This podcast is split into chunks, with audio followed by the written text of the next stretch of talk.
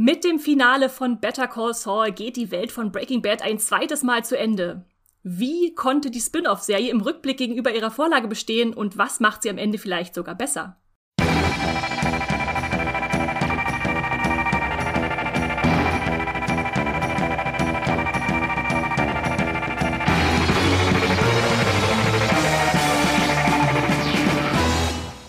Hallo und herzlich willkommen zu Streamgestöber, dem Moviepilot Podcast, wo wir über alles sprechen, was in der Streaming-Welt so los ist. Und was vor allem in der letzten Woche in der Streaming-Welt los war, war der erneute Abschied von Breaking Bad, beziehungsweise der erstmalige Abschied von Better Call Saul.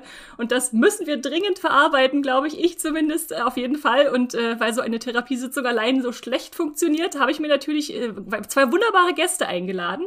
Einerseits, ihr kennt sie alle da draußen natürlich bereits schon, es ist Lisa Ludwig hier, unsere Moviepilot-Chefredakteurin und auch ein großer Breaking, äh, Breaking Bad, vielleicht auch ein Better Call Saul-Fan natürlich vor allem. Hallo Lisa.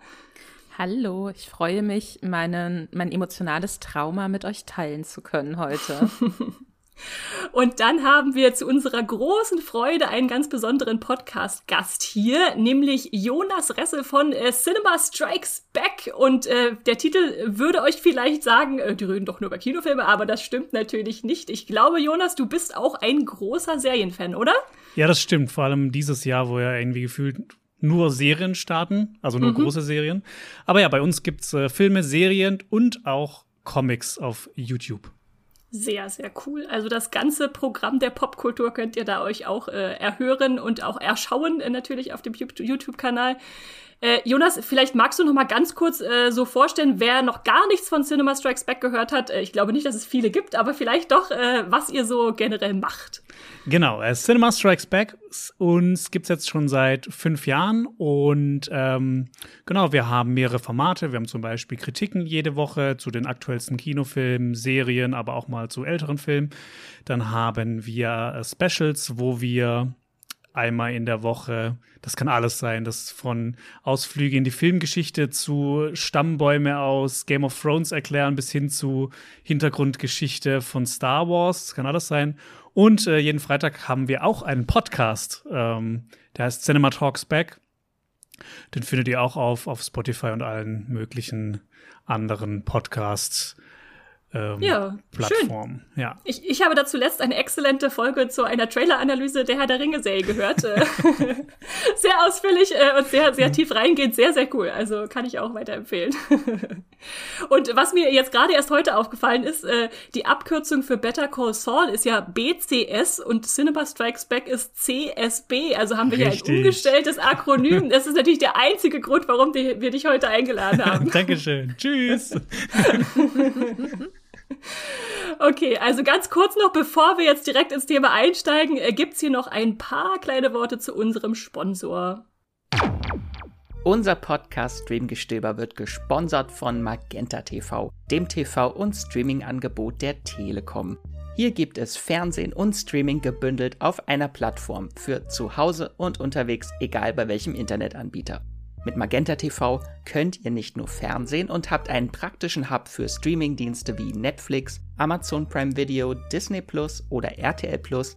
Als Bonus gibt's nämlich noch die Magenta TV Megathek kostenlos obendrauf. Und hier findet ihr eine riesige Auswahl an Serien und Filmen. Mit dabei sind auch Magenta TV Originals wie das deutsche Comedy Highlight Oh Hell sowie zahlreiche Magenta TV Exclusives wie die preisgekrönte Serie The Handmaid's Tale. Wie ihr zu Magenta TV und der Megathek kommt und welche verschiedenen Angebote es gibt, das erfahrt ihr über den Link in den Show Notes dieser Podcast-Folge. Und jetzt weiterhin viel Spaß im Streamgestöber. So, jetzt kann es aber wirklich losgehen. Und während alle gefühlt gerade über den Beginn des äh, Game of Thrones Spin-offs House of the Dragon reden, reden wir über das Ende des Breaking Bad Spin-offs Better Call Saul, um euch ein bisschen Abwechslung in dieser Serien-Streaming-Welt zu bieten. Aber keine Angst an alle Drachenliebhaber und Liebhaberinnen. Äh, House of the Dragon wird natürlich beim Moviepilot auch besprochen. Da gibt's immer jetzt die Nachmittags-Livestreams bei YouTube jeden Dienstag und die werden dann später auch hier im Podcast äh, bei Streamgestöber zur Verfügung gestellt, wenn ihr die euch anhören wollt. So, damit haben wir euch jetzt aber eine Woche Zeit gelassen, euch Better Call Saul, das Finale anzugucken. Es äh, eine Woche Zeit zum Verarbeiten. Vielleicht habt ihr es auch erst am Wochenende geguckt. Ich äh, war sofort früh wach und habe mir die Folge äh, ohne ohne irgendwas vorher zu wissen äh, angeschaut. Und ähm, bevor wir aber in dieses äh, Finale, was ja jetzt unser Anlass eigentlich für den Podcast ist, äh, einsteigen, wollen wir erstmal noch ein bisschen zurückschauen und vielleicht erstmal für auch Neulinge, die mit Better Call Saul noch gar nichts anzufangen wissen oder immer mal überlegt haben, soll ich mir das angucken, ein bisschen auswerten, was ist das überhaupt? Hat von euch zweien mal einer Lust, grob zusammenzufassen, worum es in der Serie überhaupt äh, geht? In wenigen Sätzen. Lisa. Äh, das, ich ich versuch's, ich versuch's jetzt einfach. Oh mein Gott. Okay. Also, ähm, Better Call Saul ist äh, sozusagen ein Prequel zu Breaking Bad, in dem der aus Breaking Bad bekannte Anwalt Saul Goodman, der so sehr halbseiden auftritt, so ein bisschen shady ist und äh, Walter White erst so zum richtigen Drogenpatenstatus verhilft, unter anderem, äh, indem wir quasi so ein bisschen seine Origin Story mitbekommen. Und da sehen wir äh, Jimmy, den äh, jungen Anwalt Taugenichts Jimmy, der noch so gar nicht richtig weiß, wo er eigentlich hin soll mit seinem äh, juristisch interessierten Leben, wie der quasi äh, Fuß fasst als Anwalt, sich durch verschiedene halbseidene Geschäfte immer mehr Richtung Saul Goodman entwickelt und schlussendlich als Saul Goodman quasi sein, ja, seinen Untergang unterzeichnet? Fragezeichen. also es ist eine Origin Story zu, zu dem Anwalt aus Breaking Bad und wir erfahren so ein bisschen mehr. Wie ist er da hingekommen? Ähm, wie hat er Kontakt ins Drogenmilieu in Albuquerque bekommen? Und die Serie ist dann aber tatsächlich auch nochmal so viel mehr als einfach nur eine Vorgeschichte zu Breaking Bad. Ja, ja. Äh, willst du da noch was hinzufügen, Jonas? Fehlt dir noch was in dieser Zusammenfassung? Nö, das war schon äh, perfekt. Eins plus. oh, danke schön. Oh, jetzt werden die schon Noten verteilt. Das ist ja immer besser. äh, ich würde vielleicht noch auch sagen, dass am Anfang ja auch Mike eine ziemlich große zweite Figur noch ist, die ja mit von Better Call Saul rübergeholt wird. Äh, der Mike Ehrmantraut, äh, gespielt von Jonathan Banks, äh, der aber interessanterweise, finde ich zumindest, dann immer mehr so auch noch zu einer Nebenfigur als eine Hauptfigur wird. Am Anfang dachte ich, okay, es ist jetzt das Mike und Saul Spin-off, aber es ist dann schon eher der Fokus noch auf anderen Figuren neben Jimmy. Da kommen wir dann später vielleicht noch ein bisschen zu. Ähm, wenn wir jetzt äh, natürlich angefangen haben, Better Call Saul zu schauen, nehme ich mal an, ihr wart beide vorher auch Breaking Bad GuckerInnen, oder? Richtig. Also ich habe damals, als die Serie in Deutschland rauskam, die immer eigentlich aktuell geschaut und dann jedes Jahr, jede Folge, immer wenn die aktuell rauskam, so diesen diese jahrelange Aufgabe, diese habe ich äh, mitgemacht. Ähm, aber tatsächlich habe ich, hab ich das seit dem Finale, ähm, seit das lief, habe ich das nie wieder geschaut. Ähm, aber nach Better Call Saul habe ich ehrlich gesagt richtig Bock auf einen Rerun. Ja, weil ich, ich finde es auch immer ein bisschen schwierig, wenn man so eine Serie wirklich von Jahr zu Jahr guckt. Man vergisst ja auch super viele Sachen, die passiert sind. Und bei, bei äh, Breaking Bad und bei Better Call Saul gibt es halt auch ja so ganz viele Details, die, auf die man eigentlich achten muss, die dann von der einen Staffel auch in die andere auftauchen. Genau. Und ja, so war das zumindest bei mir. Ja, ja. Lisa? Hatte ich hatte am Anfang so ein bisschen so eine Sperre gegen Breaking Bad, weil Punkt eins ich halt früher eine unfassbare Marke mittendrin Ultra war und Brian Cranston, der ja Walter White spielt, einfach Hell, der unfassbar episch, absurde, absurd epische Vater, in welcher Reihenfolge auch immer ich diese Worte idealerweise zusammenfügen möchte, der Vater aus Marke mittendrin, der halt ein bisschen albern war, ungeschickt, trottelig. Und das habe ich äh, bei den habe ich so sehr gesehen in den ersten beiden Breaking Bad Folgen, dass ich mir dachte, nee, sorry, das, äh, das, das geht nicht, das kann ich nicht gucken. Und dann wurde ich über Jahre hinweg gepiesackt von meinen serienguckenden Freunden und Freundinnen. Beste Serie aller Zeiten, muss es unbedingt gucken. Und dann dachte ich mir irgendwann so, als es dann aber durch war, war ich so, okay, na gut, ich probiere es nochmal. Hab die ersten beiden Folgen dann einfach nicht nochmal geguckt, sondern bin direkt so bei Folge drei eingestiegen und vielleicht war ich dann auch in so einem generellen anderen Serienguckmodus, ich weiß es nicht, aber da hat's für mich Klick gemacht. Also ich glaube endgültig bei dieser Szene auf dem Schrottplatz, wo dann Who's Gonna Save My Soul Now irgendwie läuft, da war ich so, ich so Gänsehaut, so, oh mein Gott, okay.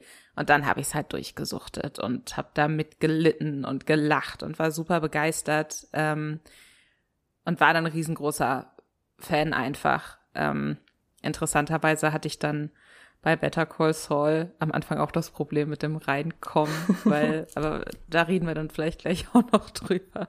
Ja, ja, aber finde ich witzig, äh, dass du sagst, Jonas, du warst von Anfang an dabei. Ähm, mir ging es ein bisschen wie dieser, dass ich zwei Anläufe gebraucht habe. Ich kann nicht mehr ganz nachstellen, warum ich eigentlich noch mal den zweiten Anlauf unternommen habe. Wahrscheinlich wegen dem Hype, weil der so groß war. Aber ich kann doch genau sagen, wann es bei mir auf dem Höhepunkt war. Meine Breaking Bad Sucht quasi. Da war ich in L.A. In, im Urlaub und äh, habe geguckt, welche Sterne werden demnächst in den Asphalt da runtergelassen. Und da war es doch tatsächlich Brian Cranston, der vor Ort war. Und überall hingen schon diese großen Remember My Name äh, riesigen Plakate Und ich war nur so, oh, ich muss da hin. Ich, äh, das war echt eine Erfahrung. Ich habe jetzt gerade vorgestern nochmal die Fotos davon angeguckt, wer da alles da war. Bob Odenkirk, Aaron Paul, alle, Ach, alle krass, Gaststars und so. Oh, wow. Und damals konnte ich das, glaube ich, noch gar nicht so vollständig schätzen, aber inzwischen bin ich so, oh, das war irgendwie so Geschichte miterleben. Jetzt bin ich sehr neidisch. Genau, also okay, und wir teilen eine Breaking Bad-Liebe, höre ich heraus. Äh, zumindest gegen Ende waren wir dann alle auch voll dabei. Ähm, aber was ist denn jetzt der Unterschied äh, Better Call Saul? Was ich nämlich häufig habe, wenn ich mit Personen rede, die Better Call Saul abgebrochen haben oder dann doch nicht weitergeschaut haben, ist, dass sie sagen, ja, es war mir irgendwie zu langweilig oder ich bin nicht so richtig reingekommen. Aber wie würdet ihr Better Call Saul jetzt für, für vielleicht Breaking Bad Fans, vielleicht auch für völlige Neulinge schmackhaft machen, wenn ihr sagt, was zeichnet diese Serie so als Besonderheit aus? Also ich glaube, was, was ich wirklich extrem besonders finde, ist diese tatsächlich Langsamkeit. Mhm. Deswegen bin ich schwer reingekommen, weil ich mir dachte, okay, aber was ist denn jetzt der große auslösende Moment? Was passiert denn jetzt? Was man natürlich bei Breaking Bad dann relativ schnell hat, okay, Mann hat äh, Krebs, braucht dringend Geld, ist zu stolz, um sich das bei ehemaligen Geschäftspartnern zu holen. Deswegen, welche Chance hat er sonst noch? So, und dann versteht man direkt, ah, okay, und jetzt hofft man, dass er das irgendwie hinkriegt. Und ähm, bei Better Call Saul, das hat natürlich einerseits so das Problem in Anführungszeichen, dass ein Prequel ist und dass wir eigentlich wissen, wo der Charakter, oder glauben zu wissen, wo der Charakter am Schluss äh, landet. Und das ist halt, also, oder in meinen Augen, es, es gibt natürlich auch immer irgendwie eine Handlung, selbstverständlich, und es gibt immer Dinge, die die Charaktere vorantreiben, aber für mich hat sich immer so angefühlt, als wäre das eher so Hintergrundrausch und worum es primär geht, ist eigentlich, wie verhalten sich Figuren und wie stehen die zueinander und wie wirkt sich das, was um sie herum passiert, sich auf sie aus. Und das ist, glaube ich, nochmal auch Breaking Bad, auch da ging es viel um Charaktere und Innenansicht und natürlich, ne, Breaking Bad, jemand wird böse, so. Ähm, aber ich finde, Better Call Saul hat es nochmal in vielem konsequenter und in mehr Graustufen gemacht. Und ich glaube, dass das vielleicht ein bisschen sperriger ist und nicht ganz so direkt zugänglich, wie so eine auf dem Papier relativ im ersten Schritt leicht zu erklärende Geschichte von wegen, Chemielehrer bekommt Krebs und nutzt jetzt seine Chemiefähigkeiten, um als Drogenbaron Geld zu verdienen für sein Treatment und andere Dinge. Ja, ja. Finde ich interessant als Beobachtung. Äh, andererseits würde ich aber auch sagen, dass die Figuren zugleich sympathischer sind. Also ich habe nämlich das gemacht, was, was Jonas noch vorhat. Ich habe mir die erste Folge Breaking Bad nochmal angeschaut und äh, dann festgestellt, boah, da sind die schon alle am Anfang ganz schön unsympathisch und Walter White ist nur deshalb eigentlich irgendwie uns am Herzen liegend, weil er der am wenigsten unsympathischste ist, der da am Anfang rumläuft. Und das ändert sich dann langsam. Aber äh, ja, äh, ich glaube, wenn man jetzt für Better Call Saul werben sollte, würde ich sagen, äh, es sind sympathische Figuren, die manchmal unsympathische Dinge tun, aber irgendwie immer Spaß daran äh, vermitteln. Äh, ja, was wolltest du sagen, Jonas? Ich habe dich unterbrochen. So. Ja, alles gut. ähm, ich ich finde, was, was Lisa sagt, auf jeden Fall. Äh, es gibt ja immer dieses Prequel-Problem, ne? Du weißt ja, wo es am Ende hinausläuft, ne? Wenn man jetzt auch House of the Dragon schaut, ich fand die erste Folge fantastisch. Ich weiß, wie die Staffel 8 endet. Ich weiß, dass ich das kacke fand. Aber ich finde, was die mit Better Call Saul geschafft haben, ist, dass die dieses Prequel-Problem teilweise gelöst haben, weil die eben neue Figuren mit reingeschrieben haben, zum Beispiel Lalo Salamanca oder äh, Nacho oder Kim vor allem. Mhm. Und du willst ja, ja wissen, was mit diesen Leuten passiert. Und du bleibst einfach am Ball. Und das hat mich bis zum Ende, ich habe mich die ganze Zeit gefragt, was machen die jetzt mit denen? Was passiert mit denen? Und das hat mich einfach, das hat mich so gepackt. Und ich finde die andere Sache, ähm, um Breaking Bad Leuten ähm, Better Call Saul noch schmackhaft zu machen. Ich finde, die macht Better Call Saul noch, äh, ich, sorry, Better Call Saul macht Breaking Bad noch viel besser. Ähm, es gibt ja so viele Momente und Figuren und Gegenstände, die jetzt einfach mit so einer Bedeutung noch aufgeladen werden, die dann in Breaking Bad vorkommen. Und wenn man sich dann überlegt, ach ja, hier, hier war die Figur schon und hier liegt die und die Figur und man weiß dann, man weiß immer so ein bisschen mehr. Und das finde ich, das finde ich gerade bei Better Call Saul geil. Also bei anderen Sachen wie, keine Ahnung, wie Star Wars gibt es auch immer super viele Querverweise. Aber ich, ich finde, bei Better Call Saul haben die das irgendwie clever hinbekommen. Und es ist halt noch ein relativ frisches Franchise. Jetzt nicht so wie Star Wars. Ja, auf jeden es Fall. Es gibt auch, finde ich, da hatte ich auch auf Twitter immer so ganz viele Vergleichsbilder auch gesehen, so manche Szenen. Es gibt so eine Szene von Saul in Breaking Bad, wo er so sehr nachdenklich gegenüber Walter White sagt, so ja, aber ne, also weil der sich, weil es da zu einer Trennung kommt zwischen Walt und seiner Frau und dann suggeriert Saul in seiner Antwort so, dass er vielleicht was ähnliches durchgemacht hat und das einfach so das Wichtigste ist, dass man sich ja nicht irgendwann im eigenen Schrank irgendwie erhängt oder so. Und dann gibt es so eine traurige, nachdenkliche Szene von ihm im Auto danach. Und natürlich wurde Better Call Saul erst nach Breaking Bad geschrieben, aber wie die das quasi so re reverse engineert haben, dass diese Szene, ne, wie ihr sagt, jetzt nochmal mehr Bedeutung hat, weil man weiß, welches Trauma da möglicherweise mit reingespielt hat in diese eine Szene, die eigentlich davor geschrieben wurde. Das äh, auf jeden Fall macht das Breaking Bad nochmal viel, viel besser. Ich habe schon vor dem Ende von Better Call Saul angefangen, Breaking Bad nochmal von Anfang an zu gucken. Und äh, ja, definitiv. Ja, ja, und was du sagst, äh, dieses äh, dem mehr Gehalt geben, Better Call Saul, da muss man jetzt nicht denken, dass das irgendwie geredconnt wird und man jetzt irgendwie nachträglich irgendwelche Dinge aufropft, die nicht dazu passen. Man merkt einfach total, dass Vince Gilligan und Peter Gold, die zwei Serienschöpfer, da völlig in der Materie drinstehen und immer wieder so sich Details rausgreifen oder Figuren. Und dann denkst du, oh, diese Prostituierte, die jetzt geholt wird, um, um Howard äh, zu Fall zu bringen, die ist auch schon mal früher in Breaking Bad aufgetaucht. Wie kann das sein? Und dann sieht man irgendwie sozusagen in einer Folge so eine ganze Figurenentwicklung, die anscheinend zwischendurch stattgefunden hat, aber offscreen war. Und äh, da kann man so viel Spaß mit haben, glaube ich, weil wenn man beide Serien kennt, äh, dass das eigentlich ein Muss ist. Mhm. Und es ist auch, finde ich, es ist eine Serie. Ich habe dann, ich, ich habe zwei Anläufe auch bei Better Call Saul gebraucht und dann äh, sehr viel Zeit gelassen zwischen den bei an, zwei Anläufen und beim zweiten Anlauf habe ich es dann durchgesuchtet. Also da hatte ich dann, erste Staffel hatte ich vor Ewigkeit mal geguckt, dann die zweite nicht mehr und da war es wirklich so zweite, dritte, vierte Staffel so in einem Rutsch durch. Und äh, ich finde es so interessant, dass eigentlich so viel passiert und auf Figurenebene so viel passiert, aber dass du so viele Momente hast, in denen man einfach auch mal so Stille ertragen muss.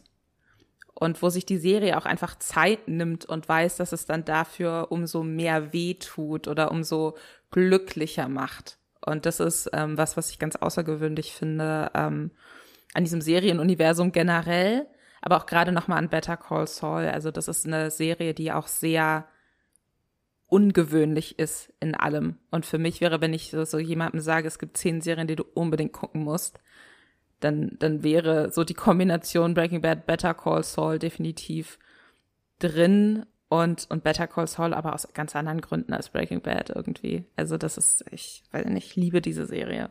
Bei mir war es auch ganz witzig, ich habe ja Breaking Bad immer aktuell geschaut und seitdem nie wieder. Und bei Better Call Saul war es quasi das komplette Gegenteil.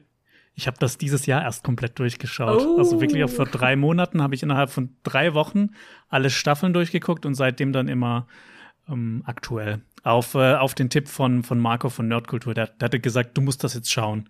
Habe ich gesagt, okay, Mache ich gerne. Hat er recht. Ja. da könnt ihr euch übrigens auch eine Folge mit Lisa angucken, die war auch schon zu Gast und ihr habt über Nippy geredet, glaube ich, oder Lisa? Ja, ja, die, die große Schwarz-Weiß-Folge. Das ist nämlich auch nochmal, also ohne jetzt schon den Spoiler abzudriften, aber ähm, Better Call Saul erzählt eben nicht nur stringent eine Geschichte, sondern so auf drei bis mehreren verschiedenen Zeitebenen. Und diese Zeitebenen sind auch immer so ein bisschen anders inszeniert. Und es gibt eine Zeitebene, die nach Breaking Bad spielt, die einen Zeitsprung macht. Das ist komplett in Schwarz-Weiß. Und auch das ist so ungewöhnlich und so atmosphärisch und so toll. Das ist wirklich, äh, ja, Ganz toll. Ich ja, ja. sehr Ich, ich glaube auch, dass, äh, dass Better Call Saul von diesem Bingen, was Jonas gemacht hat, wirklich profitieren kann. Denn was du meintest, dieses Gefühl, im ersten Moment vielleicht ist es langweilig oder es passiert nicht viel, was manche haben, ist ja dann doch vielleicht auch so ein bisschen der Serienumgebung geschuldet. Also wir haben ganz viele Serien, wo Drachen durch die Lüfte fliegen und ständig was explodiert und die irgendwie ganz groß sich aufmachen. Aber bei Better Call Saul halt so eine Serie der, der Langsamkeit, der kleinen Gesten ist mit so einem ganz besonderen Tonfall, äh, hat sie, läuft sie vielleicht ein bisschen Gefahr, dann unterzugehen, aber da kann man halt jubeln, wenn jemand ein Parkplatzschild äh, verstellt, um sich so einen Parkplatz zu äh, erschleichen und braucht dann nicht irgendwelche großen Kämpfe oder, oder Ausschreitungen. Ja, ja. Ich fand es witzigerweise, ähm, Better Call Saul war für mich so überhaupt nicht langsam. Ich hatte das Problem eher damals bei Breaking Bad. Ich finde, das hatte für mich so einige Durchhänger, aber dafür so den krasseren Payback. Also da kamen einfach diese krassen Momente, die diese Stille dann gebrochen haben. Aber Better Call Saul fand ich trotzdem irgendwie besser, weil das so über die gesamte Dauer fand ich das einfach so unterhaltsam. Auch wenn es jetzt nicht so, finde ich, okay, jetzt vielleicht in der letzten Staffel nicht so, aber weil es einfach nicht so die krassen Momente gab wie bei Breaking Bad. Mhm. Okay, ja, ja. Trotzdem finde ich es, also wir, wir reden jetzt immer so ein bisschen von dem Unterschied, der zwischen Breaking Bad und Better Call Saul besteht. Gibt es dann auch viele, so in Sachen Humor, würde ich sagen, Ähnlichkeiten, wie da so an so einen Witz rangegangen wird oder einfach auch so Kameraeinstellungen und optische Spielereien, wo ich sage, die beiden Serien, die, die wollen einfach visuell auch noch was bieten, was man vielleicht sonst nicht äh, jede Woche im, im Fernsehen oder im Stream äh, sehen kann. Also was natürlich bei ähm, Better Call Saul genau so ein krasser Unique Selling Point so ein bisschen ist wie bei Breaking Bad, was den Point dann nicht mehr unique macht, aber ich glaube, ihr wisst, was ich meine, ähm, ist das natürlich die, die Hauptfigur eigentlich von einem ähm, Comedy-Schauspieler gespielt wird und es aber ganz klar ein Drama ist. Natürlich auch irgendwie mit sehr düsteren, humorigen äh, Teilen. Also ich finde gerade ganz, ganz viel, was da auch vor Gericht dann passiert und wenn man ähm, Jimmy dabei zuguckt, wie er dann irgendwie so seine krummen Dinger dreht oder Leute so austrickst. Da ist einfach so, das ist wahnsinnig unterhaltsam und das ist zum Teil auch unglaublich witzig und, und da spielt die Besetzung dann auch oft von so Leuten, die auch so eine physische Comedy damit reinbringen irgendwie, ähm, spielt da eine Rolle. Aber ich glaube gerade so dieser Geniestreich in meinen Augen, zu sagen, man nimmt jemanden, der einen ganz, ganz klaren Comedy-Background hat, wie Bob Odenkirk, und sagt so, und du spielst jetzt eine hochtragische Figur. Und, und muss da richtig psychologisch tief auch reingehen. Und da widerfahren ganz schlimme Dinge und die tut ganz schlimme Dinge.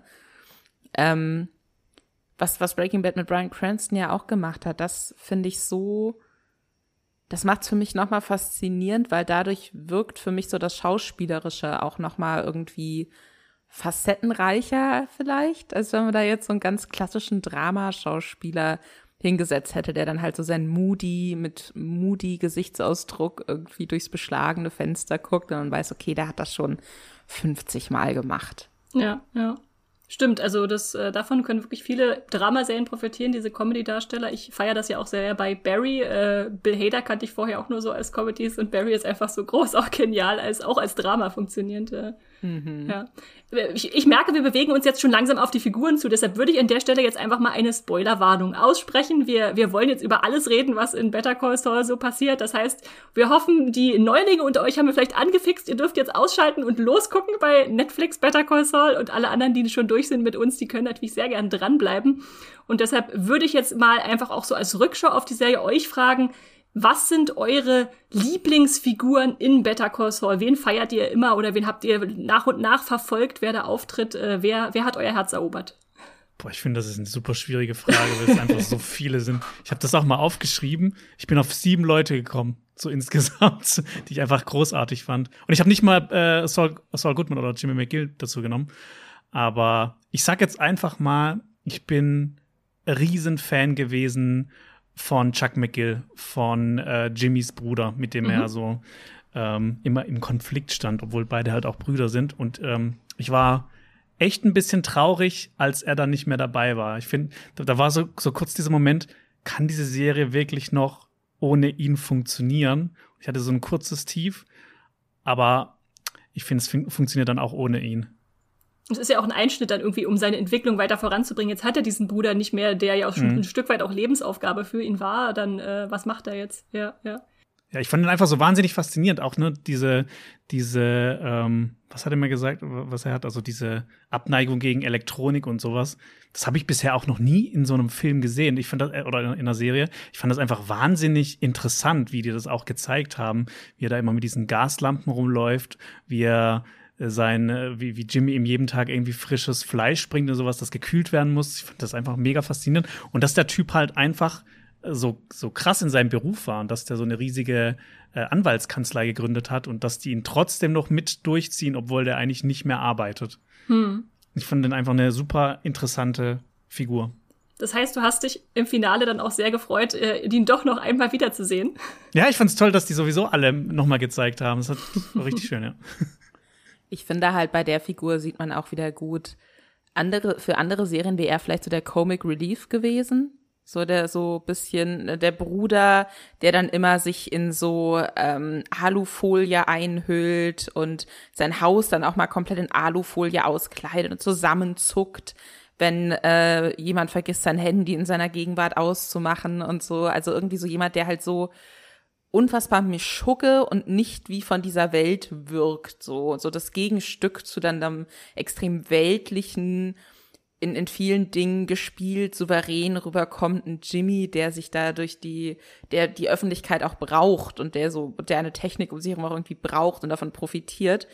Und die Serie zeigt ihn aber irgendwie so tragisch und vielschichtig und man leidet mit ihm, wenn dann irgendwie das Licht nicht richtig ausgemacht wurde, wenn er sich, äh, wenn er dann doch mal im Büro vorbeikommen muss und so. Und das, äh, ich mochte ihn nie, also ich, ich ich, vielleicht muss ich so ein bisschen unterscheiden. Ich, ich fand ihn super spannend und wertvoll für die Serie. Und es gibt viele unfassbar gute Szenen mit ihm. Aber ich glaube, nee, auf meiner Liste wäre er nicht gekommen. Shame. Sorry. ja, sehr schön. Äh, äh, Lisa, willst du noch eine Lieblingsfigur einwerfen? Also es ist jetzt vielleicht ein bisschen langweilig, weil das so ein obvious Pick ist, aber ich bin super, super happy gewesen, dass man in Better Call Saul nochmal so mehr Hintergrund bekommt zu Gus Fring, der große, äh, nach außen hin unfassbar freundliche, äh, sanft wirkende Drogenboss mit dem äh, mit dem Hühner im Hühnerimbiss Imperium vor sich. Ähm, da erfahren wir jetzt noch mal so ein bisschen mehr über den, wie der äh, zu Beginn, also vor Breaking Bad, noch extrem unter der Fuchtel eines mexikanischen Kartells stand und für die Kokain verkauft hat, bevor er sich dann später Meth zugewendet hat und sich auch so ein bisschen emanzipiert hat von dem Kartell. Ähm, der noch deutlich weniger souverän war in manchen Dingen, noch deutlich weniger kontrolliert, als wir ihn aus Breaking Bad kennen und der anscheinend ein riesengroßer Weinfan ist. So. Ich liebe es, wie wir einfach so seine Verabschiedung in einer der letzten Folgen, wie wir ihn einfach so super entspannt in so einer Weinbar sitzen sehen, nachdem so sein großer Gegenspieler ausgeschaltet wurde und man kurz ein Gefühl dafür kriegt, so könnte der sein, wenn er nicht ständig kontrolliert ist. Und ähm, das fand ich extrem schön. Und ich mag den als Charakter einfach. Ich liebe Giancarlo Esposito auch. Den habe ich mal ähm, im Kontext zu Far Cry 6, ein Videospiel, wo er den Bösewicht gespielt hat, ähm, 20 Minuten interviewt und mit ihm so über seine Bösewichtrollen gesprochen. Und das war so zauberhaft und so nett und so witzig. Ähm, ja, nee, also ich bin ein riesengroßer Gas-Fan. Wie wahrscheinlich fast jeder, der die Serien gesehen hat. Ja, kann ich voll nachvollziehen. Ich finde es auch äh, so cool, wie er gezeichnet ist, ne? was, was du auch gesagt hast, so wie er im Zusammenspiel mit Lalo Salamanca einfach so seine komplette Coolness verliert und ähm, einfach diese Ungewissheit, was, was, was passieren wird, wo ist er jetzt, wie das ihn belastet. Hm. Das fand ich richtig cool. Ja, und das zeigt einfach als Beispiel auch so wunderbar, dass es halt Better Call Saul schafft, Figuren, die wir glauben, schon in- und auswendig zu kennen, sei es nun äh, Saul selbst, sei es jetzt Gus Fring, noch neue Facetten abzugewinnen und zu sagen, übrigens, die haben da noch so ein paar Schlenker, die ihr vielleicht noch nicht geahnt habt in ihrem Charakter. Und äh, das macht es dann halt auch schön, sie wiederzusehen, als wenn sie nur zurückgeholt werden, um nochmal irgendwie nostalgisch zu sagen, übrigens, hier, kennt er noch, ne? Voll. Das ist nicht einfach nur so, so, hey, wir holen jetzt die Leute, die aus Breaking Bad kennt, rein, damit ihr die, diese Serie auch gucken müsst, sondern dass es wirklich alles einen Sinn und einen Zweck hat, wenn Figuren nochmal auftauchen, was man ja jetzt auch gerade zum Schluss nochmal echt schön sieht, als sie Jesse und Walt nochmal für so jeweils zwei Gastauftritte zurückgeholt haben, dass das alles Sinn macht, dass das alles in sich schlüssig ist und sich nie irgendwie nach so billigem Fanservice anfühlt. Ja, ja. Bevor wir dazu kommen, möchte ich aber unbedingt noch äh, Kim Wexler hier als eine meiner, ja. wenn nicht sogar die Lieblingsfiguren einwerfen. Äh, Rhea Seahorn äh, spielt sie so herausragend. Ich muss zugeben, ich kannte die Schauspielerin vorher noch gar nicht und bin jetzt einfach großer Fan von ihr auch geworden, wie sie diese Anwältin äh, spielt mit so Nuancen, dass ich sage, okay, am Anfang konnte ich so noch überhaupt nicht einschätzen, in welche Seite das ausschlägt. Äh, ich hätte in der ersten Folge niemals ahnen können, dass sie mal mit Jimmy McGill zusammenkommt. Mhm. Und äh, gleichzeitig hat sie halt so, so ein Eigenleben, dass man jetzt nicht sagt, man definiert sie nur über die Anwaltskanzlei oder nur über Jimmy als irgendwie Anspielpartnerin oder so. Und deswegen, äh, ja, so, so eine selbstbewusste Frauenfigur, die auch nicht ohne Fehler ist, äh, die aber trotzdem super sympathisch immer daherkommt, äh, das, das hat Breaking Bad nicht geschafft. Tut mir leid, Breaking Bad, aber äh, Skyline ist nicht umsonst zum Jugendwort des Unwort des Jahres vorgeschlagen worden, wenn jemand nervt. Äh, habt ihr das damals mitgekriegt? Ich möchte, Skyline? ich möchte eine Lanze für Skyline White brechen, die alles richtig gemacht hat. Sie hatte mit allem recht, alles ist eingetreten, was sie prophezeit hat. Als ich das erste Mal Breaking Bad geguckt habe und noch jünger und dümmer war, als ich es jetzt bin, hat sie mich auch genervt. Und als ich dann nochmal meinen Rewatch angefangen habe, jetzt bin ich so Hälfte, dritte Staffel, denke ich mir, nee, ich verstehe alles, was sie tut. Ich sehe sie absolut im Recht. Aber ich weiß, dass sie so die große Hassfigur ist. Aber als sympathische Figur würdest du sie trotzdem nicht charakterisieren. Oder sie kann völlig sein, dass sie recht hat und richtig handelt, aber äh, die Serie macht sie halt nicht zu einer aber Bezugsfigur. Niemand ist so richtig sympathisch. Also ich finde halt auch Walt finde find ich am Anfang sympathisch und dann denke ich mir auch irgendwann manipulativer Drecksack, Alter. also das ist irgendwie, das ist halt so ein bisschen schwierig. Natürlich steht sie dem Spaß im Weg und dem Abenteuer im Weg und hält die Handlung auf, so in Anführungszeichen. Das macht sie dann natürlich zur, ja, bringt ihr dann Anti, dann bringt ihr natürlich jeder Antipathie entgegen. Man will ja, dass Walt weitermacht mit der Drogensache, weil das ist ja die Handlung der Serie. Und das Kim Wexler natürlich ganz anders, weil die, ähm, ja dann auch so ein bisschen zur Komplizin einfach wird von Jimmy und mit dem viele Sachen gemeinsam durchzieht und die sich da gegenseitig so anheizen, so. Ähm, ja, und da ja. ist natürlich er als Partner, so, als ebenbürtige Partner, ja, die sich gegenseitig hochstacheln. Ja, ja. Voll. Du, voll, du hast auch Ja geschrien, auch Jonas, als, als es um Kim Wexler ging. ja, auf jeden Fall. Und das war auch so ne, die Figur ähm, zum Thema Prequel-Problem, wo ich mich bis zum Ende gefragt habe, was passiert mit ihr? Stirbt sie?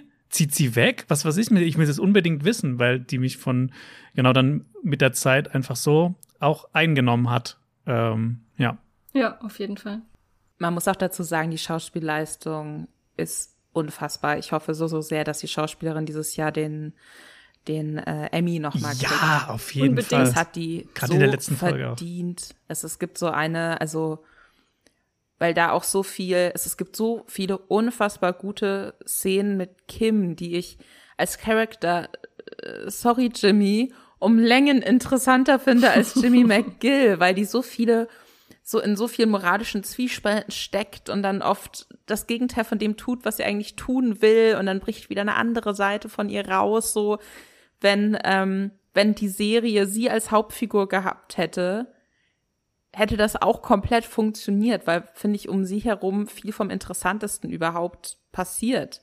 Und es gibt eine Szene, wo sie mit einem meiner anderen Lieblingscharaktere, Lalo Salamanca, zum ersten Mal spricht, der, ähm, der Jimmy nach Mexiko geschickt hat, um da Geld für ihn abzuholen. Jimmy kommt erst Tage später wieder, nachdem er da angegriffen wurde, komplett am Ende zurück und will aber nicht äh, kann aber nicht sagen, dass er da angegriffen wurde. Und dann äh, will Lalo von ihm immer und immer wieder hören, äh, also Lalo so als mit neuer Kopf des Salamanca-Kartells immer wieder hören, was ist denn da passiert, was ist denn da passiert. Und Jimmy wiederholt immer wieder seine Geschichte, aber Lalo hört nicht auf. Und äh, Kim, die zum damaligen Zeitpunkt, glaube ich, noch überhaupt gar keine Berührungspunkte mit dem Kartell hat, setzt sich dann dahin und, und nimmt Lalo mehr oder minder auseinander.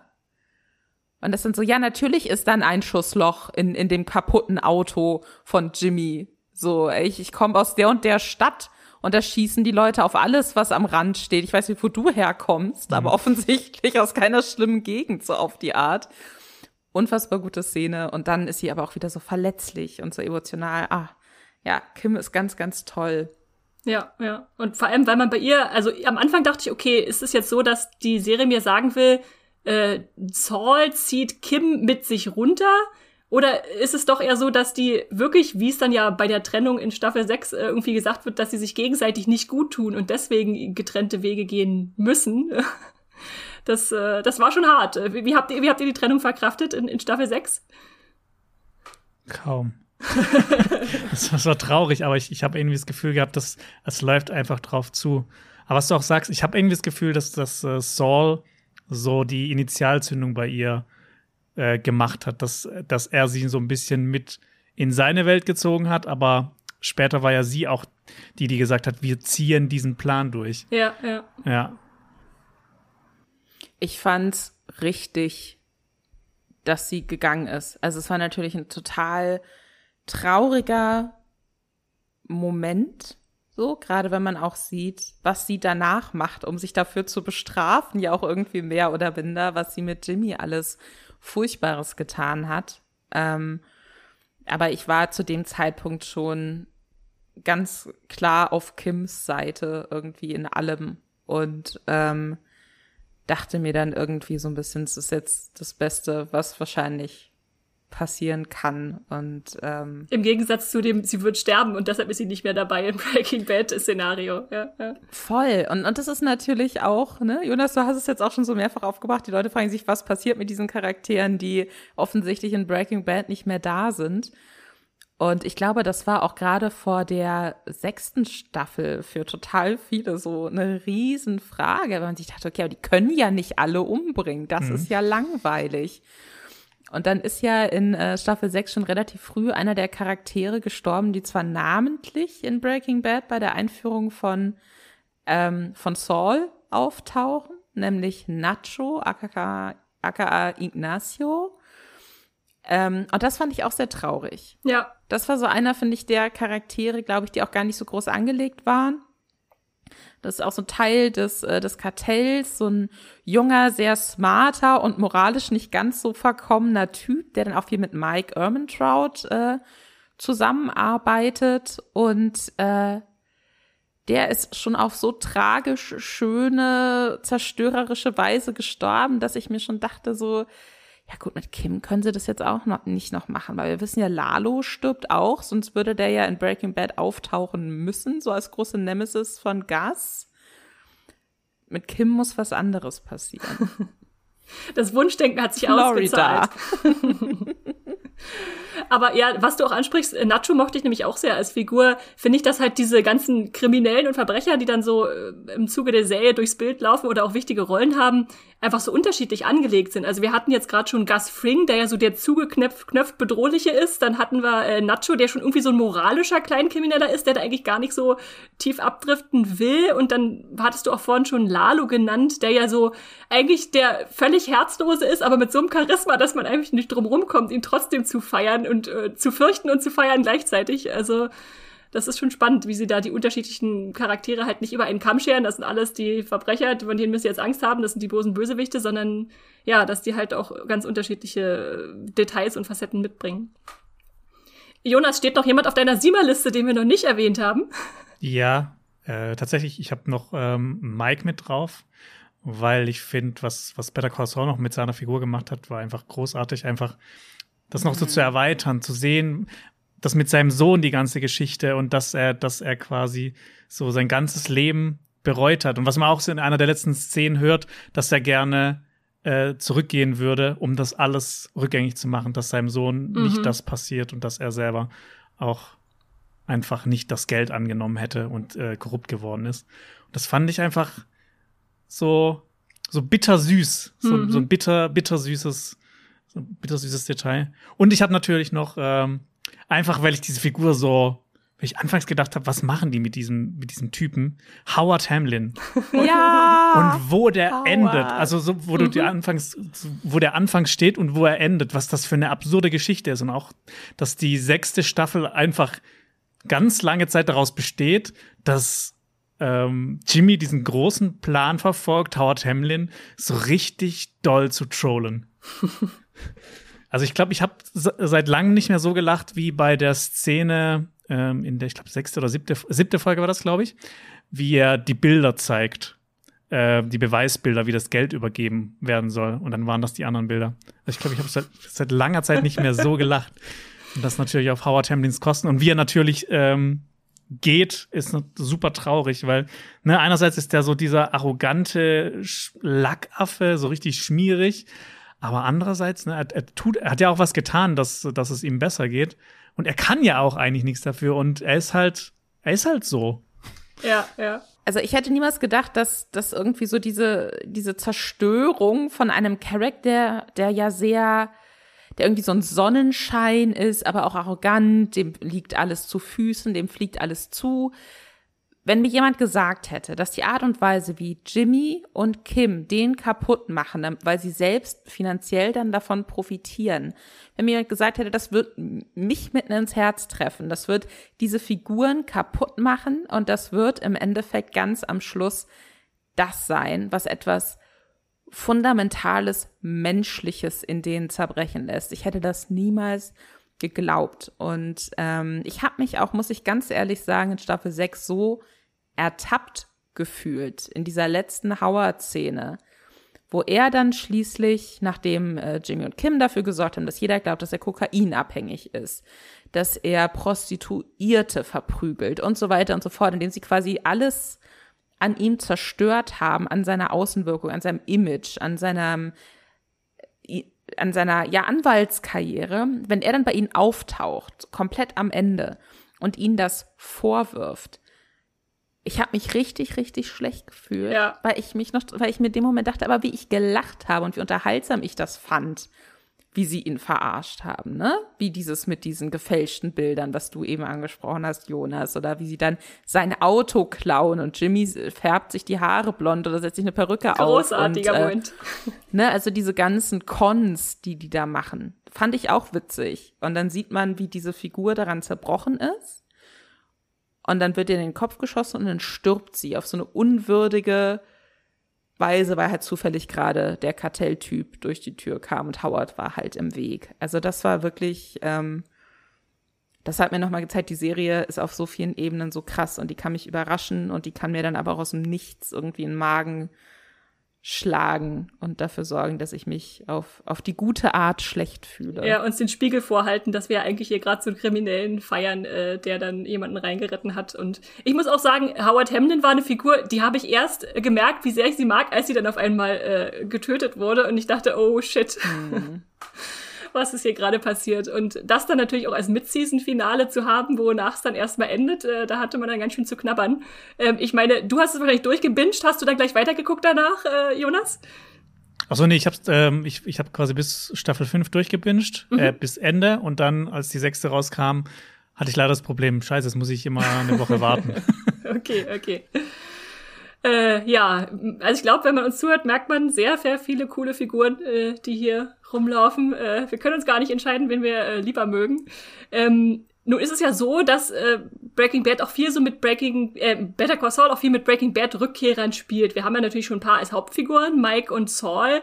Wir haben aber auch immer wieder ganz viele Verweise auf Leute, die vorher schon aufgetaucht sind. Ich habe mal gezählt und auch einen Artikel dazu geschrieben. Es sind 37 äh, Personen aus äh, Breaking Bad, die in Better Call Saul nochmal Auftritte haben. Manche 63 äh, Episoden, also Saul und Mike, und manche äh, nur eine, äh, wenn es dann mal um einen schmierigen Typen, Wall Street-Typen geht, der mit Tequila betrogen wird oder den, dessen Auto Walter White in Flammen äh, setzt, äh, wo dann auf einmal irgendwelche Querverbindungen entstehen, die man gar nicht vermutet hätte. Wie ging euch das damit, äh, diese Leute wiederzusehen oder da dann doch immer wieder so an Breaking Bad erinnert zu werden? Empfandet ihr das als störend äh, oder denkt ihr, das hat die Serie unbedingt gebraucht? Willst du anfangen? okay, okay, ich fange an. Mm also ich fand, die hatten das eigentlich, sie haben das clever gelöst. Also nicht nur mit Rückkehren allein, sondern halt auch mit so kleinen Verweisen, ne? wenn es dann um so Kameraeinstellungen geht oder Gegenstände. Ähm, ich habe das schon am Anfang gesagt, ich finde, das ist noch ein relativ junges Franchise, ein frisches Franchise. Und ähm, im Vergleich zu, zu, Star Wars zum Beispiel, ne? Ähm, und ich, ich, es hat mich nicht gestört. Ich fand es im, im Gegenteil, ich fand es eigentlich ganz gut, weil es eben nochmal Leute aus einem anderen Blickwinkel gezeigt haben. Also bei vielen Leuten. Manche kamen ja nur so am Rande vor.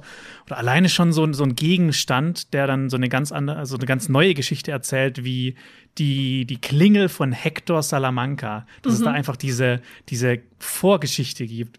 Und dann, das hat mich dann direkt auch erinnert an den Moment, wo Hector Salamanca dann vor Gasfring da drauf klingelt und quasi so auch noch mit, äh, mit Lalo Salamanca so seine Rache übt. Das fand ich finde ich mega befriedigend irgendwie. Also ich finde, das ist, ist, nicht so aufgesetzt, so, ah, hallo hier, ah, hier kommt ein Laserschwert und hier kommt Vader das Atma, weil den muss man immer reinbringen. Ich finde, die haben das insgesamt echt super angenehm und clever und auch gut gelöst. Und ich, ich würde die auch missen, wenn, wenn es die nicht geben würde. Total. Und ich finde halt auch, es ist nicht eben einfach nur so, ich meine, Fanservice kann ja auch ganz, ganz toll sein. Das soll jetzt nicht bedeuten, dass Fanservice scheiße ist. Aber es gibt auch so sehr billigen Fanservice, ne? So von wegen, wir zeigen jetzt diese eine Sache mal, weil dann freuen sich alle. Das ist was, was ähm, Spider-Man No Way Home ja unter anderem vorgeworfen wurde, was ich mich im Kino überhaupt nicht gestört hat. So, ich habe geschrien und mich gefreut, wie alle anderen auch. Aber äh, da verstehe ich den Vorwurf zum Teil so ein bisschen. Und ich finde, Better Call Saul macht das alles so organisch und auch so sinnvoll, weil im Endeffekt es spielt halt primär in Albuquerque. In dieser Stadt in New Mexico, die jetzt halt auch nicht New York ist. Ne? Das heißt, es ist irgendwie auch realistisch und nachvollziehbar, dass wenn man sich in bestimmten äh, Kreisen bewegt, mit seiner Geschichte, und da gibt es einfach sehr viele Überschneidungen zwischen Breaking Bad und ähm, Better Call Saul, auch in Better Call Saul natürlich nochmal deutlich mehr so Gerichtssaal, Anwalt, Fokus hat. Äh, ich fände seltsam, wenn nicht immer wieder Figuren auftauchen würden, die man in Breaking Bad schon gesehen hat, weil ich meine, man muss ja auch nur mal in Berlin wohnen und sich so grob in denselben Kreisen bewegen. Man läuft immer wieder denselben Leute, irgendwo tauchen immer mal wieder dieselben Leute auf, einfach weil die da auch arbeiten oder weil die sich mit ähnlichen Dingen beschäftigen wie man selbst. Und da spricht es für mich nur für die Plausibilität dieses Serienuniversums, dass es da eben so viele Figuren gibt, die dann natürlich auch mal auftauchen. Ich weiß nicht, wie du das, wie das für dich war, Esther. Äh, ich gehe da, geh da voll mit euch mit. Also bei mir ist es auch so, die, die haben einfach das richtige Maß gefunden, so an diese Nostalgie so ein bisschen anzuknüpfen, aber sich davon nicht erdrücken zu lassen. Also den, den Tribut irgendwie immer zu zollen, so dass es der, der Serie was bringt, aber halt nicht zur Breaking Bad Show zu werden, wo man auf dem Laufsteg jetzt nochmal alle vorbeilaufen sieht, die man schon kennt und sehen wollte. Und für mich ist das beste Beispiel tatsächlich eigentlich die zwei größten Stars, die nochmal vorbeischauen. Äh, es wurde ja Wochen vorher schon darüber berichtet, ah, oh, Walter White und Jesse Pinkman kommen zurück. Äh, die Stars wurden noch mal irgendwo im Wohnwagen angekarrt und haben heimlich irgendwie Szenen gedreht. Das ist ja alles vorher schon durchgesickert. Und dann kam dann diese eine Folge, ich glaube die elfte war es, wenn ich mich richtig erinnere. Ähm, ich glaube auch. Und dann ja. gab es diese eine einzige Szene, wo sie vorkam, einfach so in der Mitte platziert. Äh, und ich dachte, am ersten Moment da war ich ein bisschen enttäuscht, dachte, war es das jetzt schon? Aber so im Nachgang war es dann eher so, ich, ich hätte jetzt auch nicht mehr von denen sehen wollen. Ich wollte nicht nochmal ganz Breaking Bad durchexerzieren, sondern in dem, in dem gesagt wird, hier, das sind die Szenen, die knüpfen, an die wir anknüpfen, die ihr schon kennt, äh, hat es für mich viel mehr Sinn ergeben, weil sie dann eben was über Saul Goodman aussagen und nicht über sich selbst nochmal irgendwie, weil in einer Folge kannst du jetzt nicht einer Figur noch äh, ganz, ganz viele neue Facetten geben. Insofern haben die halt eher Better Call Saul unterstützt, als äh, Breaking Bad äh, nochmal aufleben zu lassen als, als eigene Serie, die dann die, das Spin-off übertrumpfen will. Ich fand es auch sehr clever, dass sie dann, also sie hatten diesen einen gemeinsamen Gastauftritt, mhm, mhm, ähm, wo dann natürlich so ganz viele Knöpfe gedrückt wurden von dem, was Leute an Breaking Bad so geil fanden. So wie die dann die ganze Zeit so am Rumbitschen sind miteinander, wie so ein altes Ehepaar, ne? Das wurde da gut nochmal aufgegriffen, aber ich fand es total clever, wie sie dann in den beiden finalen Folgen von Better Call Saul die beiden jeweils nochmal einzeln gezeigt haben. Also diese Szene zwischen Jesse und Kim, die, äh, die Sauls Büro verlässt und da gerade die Scheidungspapiere unterschrieben hat und dann noch so kurz draußen steht und eine raucht und es regnet unfassbar, was ja jetzt natürlich auch nicht so gewöhnlich ist für New Mexico. Und dann taucht plötzlich äh, Jesse Pinkman auf, der da, äh, der irgendwie auf seinen Kumpel wartet, der gerade einen Termin mit Saul hat. Und ähm, der will halt so wissen, ist das denn ein guter Anwalt? Ist es gut, wenn mein Kumpel sich von dem vertreten lässt? Und ähm, Kim da mit ihm einfach nochmal so eine kurze Aussprache hat, wo wir dann auch nochmal so einen Blick in Kim reinkriegen, die natürlich auf einer gewissen Ebene weiß, dass Jimmy Schrägstrich Saul, Schrägstrich Jean, die zwischenzeitliche geheime äh, Identität von Saul, ähm, dass der natürlich schon weiß, was er da tut, dass der schon ein verdammt guter Anwalt ist. Ja, ähm, in den Worten. Das fand ich eine total schöne Szene und dann natürlich im Finale Walter White nochmal, ähm, der einfach ein von allen anerkannt furchtbarer Mensch ist und der dann zusammen sich versteckt mit ähm, Saul und äh, selbst Walter White entsetzt ist was so Sauls Prioritäten sind im Leben. Das, das fand ich, äh, das fand ich sehr, sehr klug gelöst eigentlich. Ja, und vor allem, weil es dann auch über die Figuren noch so viel aussagt. Also ich fand auch die Einzelszenen tatsächlich stärker als den, den Gesamt-Cameo, den sie zu zweit hatten, obwohl es natürlich schön war, sie wieder zusammenzusehen.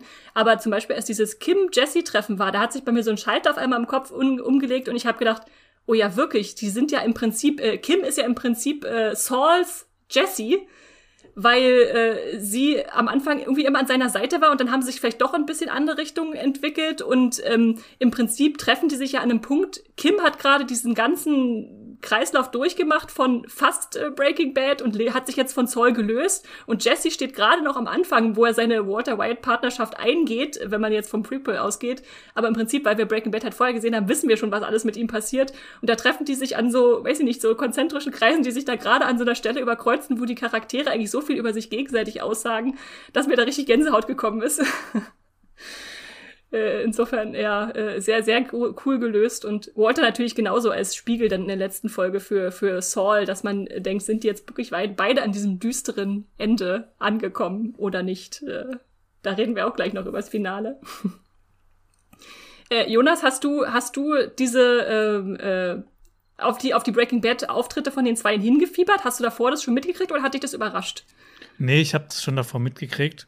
Mhm. Ähm, ja, ich war schon ziemlich gespannt, was die jetzt noch mit den beiden anstellen. Ob man zum Beispiel Jesse danach noch mal sieht, also so ganz am Ende in der Zeitlinie, so quasi nach, nach El Camino. Nach El Camino, noch, mhm. Oder sowas. Ähm, aber wie ihr beide schon gesagt habt, ich fand auch die, äh, die, die Auftritte, also auch die, vor allem die Einzelauftritte, fand ich fantastisch. Ja. ja. Sind wir, sind wir uns einig, da gibt es nichts zu diskutieren. Ja, wir haben nichts an, wir haben gar nichts ah. an Better Call Saul auszusetzen. Richtig schlimm. Außer dass es zu Ende ist. ja, dann, dann. Also ich meine, es gibt, es, es, es gibt tatsächlich, äh, und das habe ich mir jetzt aufgespart für die Diskussion vom großen Finale. Ich habe tatsächlich so einen kleinen Kritikpunkt. Mhm. Am Finale explizit auch. Dann würde ich sagen, Aber lass uns doch direkt zum Finale jetzt übergehen, oder? Wollt ihr noch was generell zur sechsten Staffel, was groß loswerden? Äh, wie hat euch die Zweiteilung gefallen? Äh, wie hat euch der, der Sprung ins schwarz-weiße Wasser gefallen äh, im 6b? Ich fand das absolut meisterhaft. Also ich, ich finde wirklich diese sechste Staffel, da hat mich jede Folge überrascht, dass man dann zwischendrin einfach nochmal so eine komplette Schwarz-Weiß-Folge bekommt, wo man Saul, der sich äh, natürlich nach den Geschehnissen in Breaking Bad mit neuer Identität nach äh, wo war es, Omaha abgesetzt hat und da jetzt so ähm, Zimtschnecken verkauft in einem äh, Einkaufszentrum und dann aber natürlich trotzdem wieder zurückfällt in alle Muster, weil ihm das zu in alte Muster, weil ihm das zu langweilig ist und damit so jemanden, der ihn als Saul Goodman erkennt, so ein Taxifahrer zusammen auch noch mal so Betrügereien abzieht und ähm, Slip in Jean. ganz genau. Das ist irgendwie was, aber wie so klein in sich abgeschlossene Geschichten erzählt wurden, bevor es dann wieder größer wird und dann sein, im Endeffekt sein Fall auch wieder oder das, äh, sein Auffliegen, dass er dann doch als Saul Goodman ähm, auffliegt, äh, andeutet. Also das fand ich unfassbar gut. Ich war unfassbar beeindruckt, wie viele offene Dinge sie dann doch noch vor, auch vor diesem Fokus dann auf Jean und auf dieses schwarz-weiße Timeline noch zu Ende gebracht haben. Also ich meine, ne, wir haben ja schon gesagt, es gab mehrere Punkte, wo wir dachten, okay, aber uns muss erklärt werden, was mit diesen Figuren passiert. Dann wissen wir, okay, Nacho stirbt in der ersten Hälfte der letzten Staffel. Dann äh, schießt Lalo, von dem wir wissen, dass der eigentlich auch irgendwann noch sterben muss. Und wenn es die Konfrontation zwischen ihm und Gus Fring gibt, dann muss Gus gewinnen, weil der lebt ja noch in Breaking Bad. Wann passiert denn das noch? Und das äh, schaffen sie dann äh, in der ersten Hälfte, der zweiten Hälfte der sechsten Staffel, auch finde ich sehr zufriedenstellend und rund. Und dann schaffen sie es irgendwie noch, ähm, diese Jimmy und Kim Sache ansatzweise, finde ich, gut abzuschließen und ganz am Schluss äh, in so sehr schöne Bilder noch zu packen, dass ähm, ich hätte nicht gedacht, dass sie das hinkriegen. Ich hätte gedacht, die müssen da jetzt unfassbar durchhetzen ähm, durch alles. Und das haben sie nicht gemacht. Und das fand ich toll. Ja, ja. Also ich höre schon heraus, du find, empfindest es als, als auch gelungenes Ende, äh, wenn es erstmal so grob zusammenfassen würdest für dich. Ja, also wenn ich es jetzt ganz grob zusammenfasse, finde ich, so wie man ganz am Schluss rausgeht aus dieser Serie, das fand ich richtig und schön mhm. und traurig zugleich. Jonas, wie, was hattest du für Gefühle nach dem Finale? Hm, also ich finde, es war weniger ein Finale, weil bei einem Finale hat man, habe hab ich immer so das Gefühl, da muss noch was Krasses passieren, aber wie Lisa gerade gesagt hat, das ist ja schon alles davor passiert. Aber ich fand, es war einfach ein, ähm, ein würdiger Abschied und jede Figur hat noch mal ihre, ihre Zeit bekommen, hat noch mal einen kurzen Auftritt bekommen und das fand ich, ehrlich gesagt, super befriedigend und ne, auch noch dann wie gerade Jimmy und ähm, Kim enden, das hat was richtig Schönes, aber halt auch so was Bittersüßes. Mhm, und deshalb mhm. hat mir das auch ähm, echt mega gut gefallen. Und ich finde, wenn das Ende nicht stimmt bei einer Serie, dann kann die auch am, vorne dran so gut sein. Du weißt am Ende, nee, das, wenn das so endet, dann alles, was, was, was drauf hinausgelaufen ist, das ist irgendwie alles so kaputt, so ein bisschen. Aber ich finde, Better Call Saul hat ähm, echt ein tolles Ende geschafft. Vielleicht müssen wir einmal kurz erklären, was im Finale passiert. Ja, ja, vielleicht oder? will das mal kurz jemand die Handlung äh, zusammenfassen. Äh, ich finde nämlich dass äh, in, äh, das äh, Finale großartig, ist eine meiner absoluten Lieblingsepisoden jetzt und ich finde, dass da das Größte passiert, was in Breaking Bad überhaupt, äh, in, in Better Call Saul überhaupt passiert ist. Aber da kommen wir vielleicht später ja. noch zu, weil du sagst, es passiert nichts, Jonas. Äh, Lisa, willst du mal kurz Zusammenfassen fassen, was in der letzten Folge passiert? Genau, also was, was wir quasi ähm, in der Folge davor erfahren, ist, dass äh, Kim, die dann zwischenzeitlich äh, nach Florida gezogen ist, da ein unfassbar deprimierendes, langweiliges Leben führt, mit dem sie sich offenkundig für ihre Fehler bestraft, dass die äh, schließlich nach einem Anruf von Jimmy in dem, in dem sie ihm nahelegt, so, okay, aber stell dich doch einfach so. Warum versteckst du dich? Stell dich doch bitte einfach.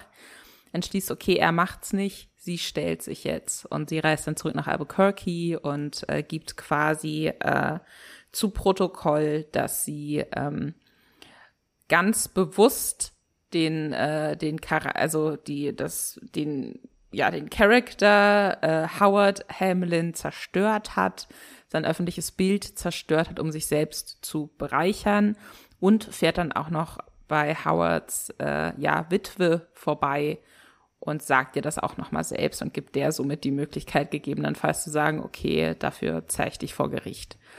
Also sie, ähm, sie macht etwas, was man sich eigentlich im Vorfeld weder für sie noch für Jimmy hätte vorstellen können. So sie sagt, sie legt alles offen, was sie gemacht hat. Und äh, ja, es, es tut damit so, weiß ich nicht, Buße, sage ich mal. Ja, ja. Und ähm, Jimmy wiederum, ähm, seine, seine Identität, äh, seine falsche Jean-Identität wird, wird von der Mutter des Taxifahrers, mit dem er da die Krummdinger in Omaha gedreht hat, aufgedeckt. Sie ruft die Polizei es gibt diesen einen kurzen Moment, wo es fast so aussieht, als würde er jetzt noch einen Schritt weitergehen und eine alte Frau erwürgen mit einem Telefonkabel. Das ist so hart, diese Szene.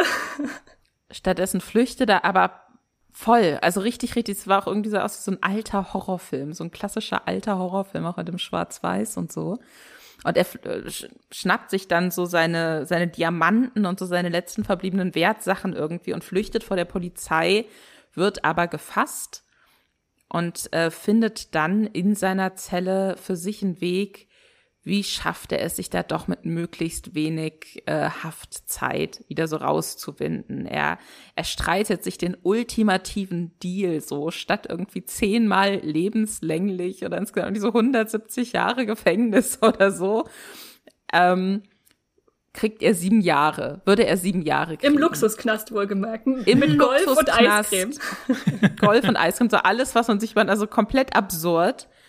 Und ähm, dann bekommt er mit, dass Kim sich gestellt hat. Und dann gibt es diese Szene im, ähm, dann, dann suggeriert er, ah, okay, ähm, dann tue ich jetzt so, oder er suggeriert, als wollte er noch mehr über Kim auspacken. Als könnte er quasi den ähm, Staatsanwälten noch mehr irgendwie geben zum Fall so Howard Hamlin.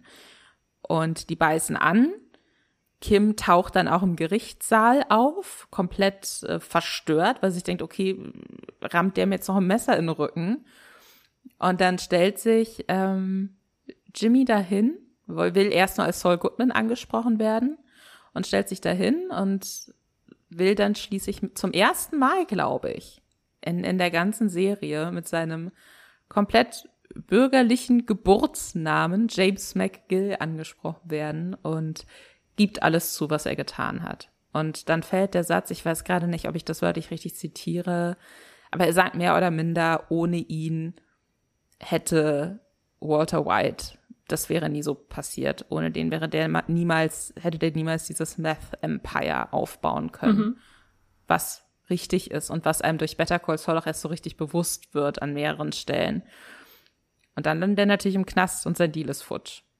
Und Kim besucht ihn aber. Und es gibt diese Szene, wo man sich denkt, okay, vielleicht war Better Call Saul immer eigentlich im Kern eine Liebesgeschichte. das ist aber schön zusammengefasst. Äh, ich würde aber allerdings alles, also ja, die Liebesgeschichte ist auf jeden Fall da und die finde ich auch schön, dass es auf der Note endet. Für mich ist allerdings viel wichtiger, was da eigentlich äh, irgendwie konträr passiert, denn ich habe ich hab mich vorher gefragt, okay, wie wird Better Call Saul enden? Was, was will ich, wie es endet? Der Tod der Figur wäre für mich eigentlich zu krass, weil er ist halt kein Walter White, der links und rechts Menschen ermordet hat. Also wäre das Gefängnis schon die offensichtliche Strafe, die so ein, so ein Krimineller verdient. Zugleich habe ich dann aber gedacht, okay, aber wenn es jetzt nur aufs Gefängnis hinaufläuft, ist es auch wieder zu, zu offensichtlich. Und was die Serie für mich geschafft hat, ist, dass sie zwar äußerlich genau dahin geführt hat, wo ich es vielleicht vermutet hätte, aber innerlich mich völlig überrascht hat, weil wir machen ja in der allerletzten Folge eine Entwicklung durch, die, die hätte ich nicht kommen sehen, hätte sie mich äh, darauf festgenagelt, dass der Jean-Charakter sich zurück zu Saul Goodman wandelt dann vor Gericht und schließlich zurück zu Jimmy, dass also so eine so eine äh, ja antiproportionale Entwicklung äh, stattfindet von er kriegt äußerlich was er verdient, aber innerlich findet er zu einer Art Menschlichkeit zurück, die wir schon fast verloren glaubten an ihm. Denn weil das halt die Spin-off-Serie zu Breaking Bad war, war es für mich immer so, okay, das ist eigentlich wieder, wieder ein Abstieg von einem Menschen, der immer, für dem es immer schlechter geht, so äh, in seiner Moral. Und indem jetzt die letzte Folge das auf den Kopf stellt und sagt, okay, hier sehen wir einen Menschen, der, der äh, wieder vielleicht doch dahin zurückfindet, innerlich, äh, wo es ihm besser geht, ist es dann statt einem Breaking Bad auf einmal ein Breaking Good, was wir hier haben. Und dadurch wird's für mich dann eigentlich fast schon ein Happy End, was wir dann am Ende sehen, auch wenn natürlich die Figur jetzt ins Gefängnis muss für äh, absehbare Zeit. Aber ja, selbst wenn er nicht im Luxusgefängnis landet, sieht man ja auch schon, dass er dann wahrscheinlich nicht die schlechteste Zeit dort haben wird, äh, weil die Gefangenen ihn da alle erkennen und äh, feiern und äh, sagen, ach, der ist schon ein klasse Typ. Also, ja, um es irgendwie biblisch zu formulieren, wir haben hier die Saulus zu Paulus Geschichte. Das ist ja auch schon im Namen angelegt zu, zu jemandem, der, der vorher mhm. schlecht war und jetzt gut wird. Und das, das hat mich so am Ende so umgehauen, dass ich, dass ich das so, äh, ja, sage, das ist eigentlich ein perfektes Serienende auch als Pendant zu Breaking Bad, weil wir halt eben nicht nochmal das Gleiche haben, sondern was, was ganz anderes. So eine Art, eine Art Läuterung. Auch natürlich mit Ambivalenzen, aber schon, äh, was, wo, wo eine Figur nicht ganz hoffnungslos aus der Serie scheidet. Wie ging's euch damit? Aber fandet, fand, also ich, ich finde das absolut, absolut, ganz, ganz wichtiger Punkt. Ich finde es auch interessant, dass Michael Mando, der Schauspieler von Nacho, über seinen Charakter immer gesagt hat, so eigentlich geht's in der Geschichte immer um Leute, die sie, die immer schlimmer werden, die immer böser werden. Aber sein Charakter ist eigentlich so, bei ihm ist nicht Breaking Bad, bei ihm ist es Breaking Good, weil Nacho sich in so eine immer moralisch bessere Position auch bringt bis zu seinem Tod hin. Und das ist auf jeden Fall das, was in der letzten Folge dann mit äh, Jimmy auch passiert, wobei das ja dann tatsächlich auch nochmal interessant, dass, also wie gesagt, vielleicht liege ich da auch falsch, aber ich glaube, er bezeichnet sich zum ersten Mal selbst als James McGill. Zumindest Jimmy McGill, aber auf jeden Fall genau, auch mit seinem bürgerlichen Namen will er dann vor Gericht auf einmal angesprochen werden. Und, und, und das ist, ähm, und das ist dann nochmal so eine andere Stufe. Das heißt, er kommt nicht zurück zu dem, wo er angefangen hat, sondern zum ersten Mal, wie wir ihn sehen, übernimmt er Verantwortung für das, was er tut und ist jetzt quasi auf so einer ganz neuen Stufe von sich selbst. Das, das war so mein, mein Eindruck irgendwie. Aber sonst ja, absolut. Wie fandest du das, Jonas? Ich fand's, ich fand's schön, ähm, weil wir über die ganzen Staffeln einfach gesehen haben, wie sich aus diesem Slippin' Jimmy plötzlich dieser Saul Goodman entwickelt, aber der dann halt jetzt mit dem mit der letzten Folge sich wieder komplett zurückentwickelt oder halt zum ersten Mal vielleicht so ist. Also zum ersten Mal Jimmy McGill ist. Also ich fand das auch großartig. Also ich kann da gar nicht mehr so viel äh, hinzusagen. Ich habe das schon echt gut, schon gut durchexerziert. Okay, dann neuer Diskussionsanstoß. Fandet ihr, konntet ihr dem inhaltlich folgen? Hat sich das für euch nachvollziehbar angefühlt, wann und warum Jimmy, Saul, Jean sich entscheidet, jetzt doch zuzugeben, was er getan hat? erst rückwirkend, würde ich sagen, war es bei mir so, dass ich gedacht habe, okay, ich, äh, als er dann auf einmal anfing vor Gericht zu reden und sich selbst zu belasten, dachte ich, was geht denn jetzt ab? Aber erst, äh, ich musste dann zurückgehen innerlich und sagen, okay, erst als er realisiert hat, dass Kim sich stellt, hat er dann vielleicht für sich erkannt, okay, wenn er jetzt in die entgegengesetzte Richtung läuft, dann ist es wirklich vorbei mit ihm. Und was wir vorhin gesagt hatten, dass die zwei sich gegenseitig so runtergezogen haben, haben wir jetzt den gegenteiligen Effekt, dass sie sich vielleicht moralisch zumindest jetzt auf einmal wieder hochziehen können gegenseitig, aber nur wenn der eine den ersten Schritt macht. Und äh, Bob Odenkirk hatte seine Figur auch im Vorfeld immer beschrieben als, er ist eigentlich ein ganz netter Typ, aber er kann einfach nicht aus seiner Haut und er liebt den Betrug zu sehr. Und indem er jetzt aus seinem eigenen Teufelskreis ausbricht, ähm, funktioniert es dann, dass die Wandlung doch noch irgendwie aufzuhalten und zu stoppen ist, gerade noch im rechten Moment vorm Finale. Aber du spielst bestimmt darauf an, dass du meinst, es ist vielleicht für dich nicht, nicht so nachvollziehbar, woher diese plötzliche Wandlung kommt, oder? Es, mir, mir war es so ein bisschen so Holter die Polter. Weil, weil eben Better Call Saul für mich ansonsten immer was war, wo sich vieles so sehr lange, sehr langsam abzeichnet. Und wenn es dann passiert, kann das äh, in der Szene wie, gefühlt aus dem Nichts kommen.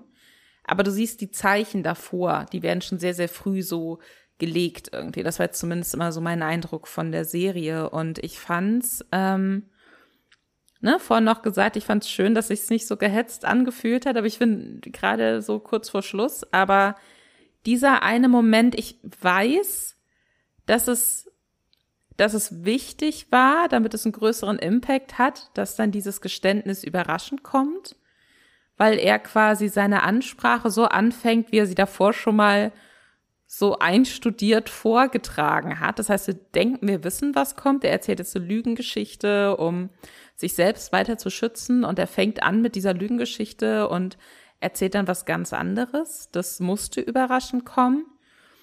Aber ich fand trotzdem, wie sie das versucht haben zu lösen, so diese innere Wandlung mit diesen zwei Rückblenden, insbesondere dann nochmal mit der Rückblende zu seinem Gespräch mit Walter White, wo es halt immer darum geht, so, okay, wenn du eine Zeitmaschine hättest und du würdest zurückreisen können und irgendwas anders machen können, was wäre das?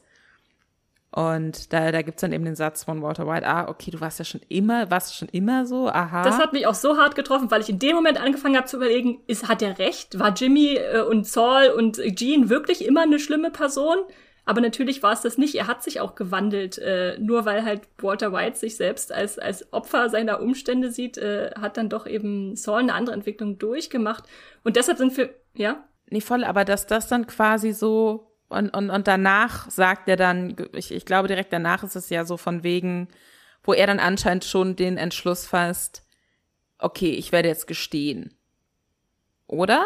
Weil dann fängt er, tut er ja so, als hätte er noch was, was er unbedingt erzählen muss zu Howard Hamlins Tod und sorgt dann dafür, ne, so strippenziehermäßig, dass Kim dann da auf jeden Fall auftauchen muss und damit sie ihm dabei zusehen kann, wie er was anderes sagt. Also ich bin mir halt noch nicht so ganz sicher. Also ich hab's, ich hab's interpretiert, also es gibt zwei Interpretationsmöglichkeiten, glaube ich, da, warum er Kim holt. Einerseits, entweder mhm. will er ihr zeigen, dass er sich jetzt doch noch verändert hat, um es irgendjemanden, der es als einzige Person, die es als einzige Person vielleicht nachvollziehen kann, seine Wandlung äh, zu zeigen, dass er jetzt irgendwie was äh, zum Guten gefunden hat. Oder aber er bestellt Kim her, weil er weiß, nur wenn sie da ist, kann er das auch wirklich durchziehen. Also so als, als Ansporn für ihn, äh, weil wenn sonst niemand davon profitiert, außer vielleicht sein, dass er dann jetzt in einem besseren Licht dasteht vor ihr, äh, dann kann er sich nur selbst helfen. Ich weiß es nicht. Hast du eine Interpretation, Jonas? Ich hatte auch äh, übrigens, ähm, ich weiß nicht, wie das bei euch ist, ob ihr das auch das Gefühl hattet. Ich hatte das Gefühl, dass er in seiner Zeit als Gene, dass er irgendwie auch gefasst werden wollte. Also umso länger er Gene war, mhm. umso mehr wollte er eigentlich gefasst werden, um halt aus diesem diesem Leben, was für ihn eigentlich auch nicht mehr so wirklich ein Leben war, weil er mhm, konnte mhm. nichts mehr machen, was ihm Spaß gemacht hat. Ist nach Hause gekommen, hat gesoffen, ist zur Arbeit, hat gearbeitet. Ähm, ich hatte irgendwie das Gefühl, er wollte die ganze Zeit gefasst werden und dass das halt über, das ging ja dann quasi, es wird ja über die ganzen, ähm, die ganze sechste Staffel gezeigt. Ähm, dass, dass, dass dass man da vielleicht auch noch ein bisschen in dieser Entwicklung zurück zu Saul Goodman, dass man sich das für das Finale noch mal ein bisschen zurechtlegen kann vielleicht. Ja. Und im Prinzip äh, also im Prinzip ist es ja wirklich nur Saul Goodman, der Saul Goodman zu Fall bringen kann, denn wir haben ja gesehen, der hat sich sieben Jahre Gefängnis statt lebenslänglich rausgeschlagen. Und wenn man das auf den Anfang der Episode überträgt, wo er von der Rentnerin äh, Marion äh, von Carol Burnett gespielt, äh, geschnappt wird, ist es ja im Prinzip auch nur, sie hat ihn nur entdeckt, weil er ihr früher mal Katzenvideos gezeigt hat, wie das am Computer funktioniert, wie man Sachen googelt. Und das hat sie genutzt, um, um äh, Saul Goodman zu finden. Und da könnte man also auch argumentieren, im Prinzip hat er sich selbst diesen Fallstrick schon aufgebaut äh, und dann eigentlich, als er sie eben nicht erwirkt, das ist ja so der absolute Tiefpunkt, als er sich äh, dazu eben eben nicht durchringen kann, so eine Rentnerin, weil er mit Senioren immer ein gutes Verhältnis hatte, äh, zur Strecke zu bringen, zu seinen eigenen Gunsten. Äh, da kann man vielleicht auch schon wieder ansetzen und sagen, da geht schon wieder diese Rückwärtsbewegung los äh, zu seinem besseren Selbst. Also die natürlich aber erstmal über Saul Goodman, den schmierigen Anwalt, äh, passieren muss. Äh, ja. Voll. Also ich, ich ich verstehe alles, was ihr sagt und ich finde auch, dass es so mehrere, man, man hat schon gemerkt, da passiert irgendwie auch, und es gibt ja auch diese Szene von ihm als Gene, wie er so verträumt, so ein äh, exaltiert bunt gemustertes Hemd irgendwie da im Einkaufszentrum mhm. so anguckt und es dann aber auch wieder so weghängt, was halt so was Klassisches gewesen wäre, was er wahrscheinlich als Saul getragen hätte.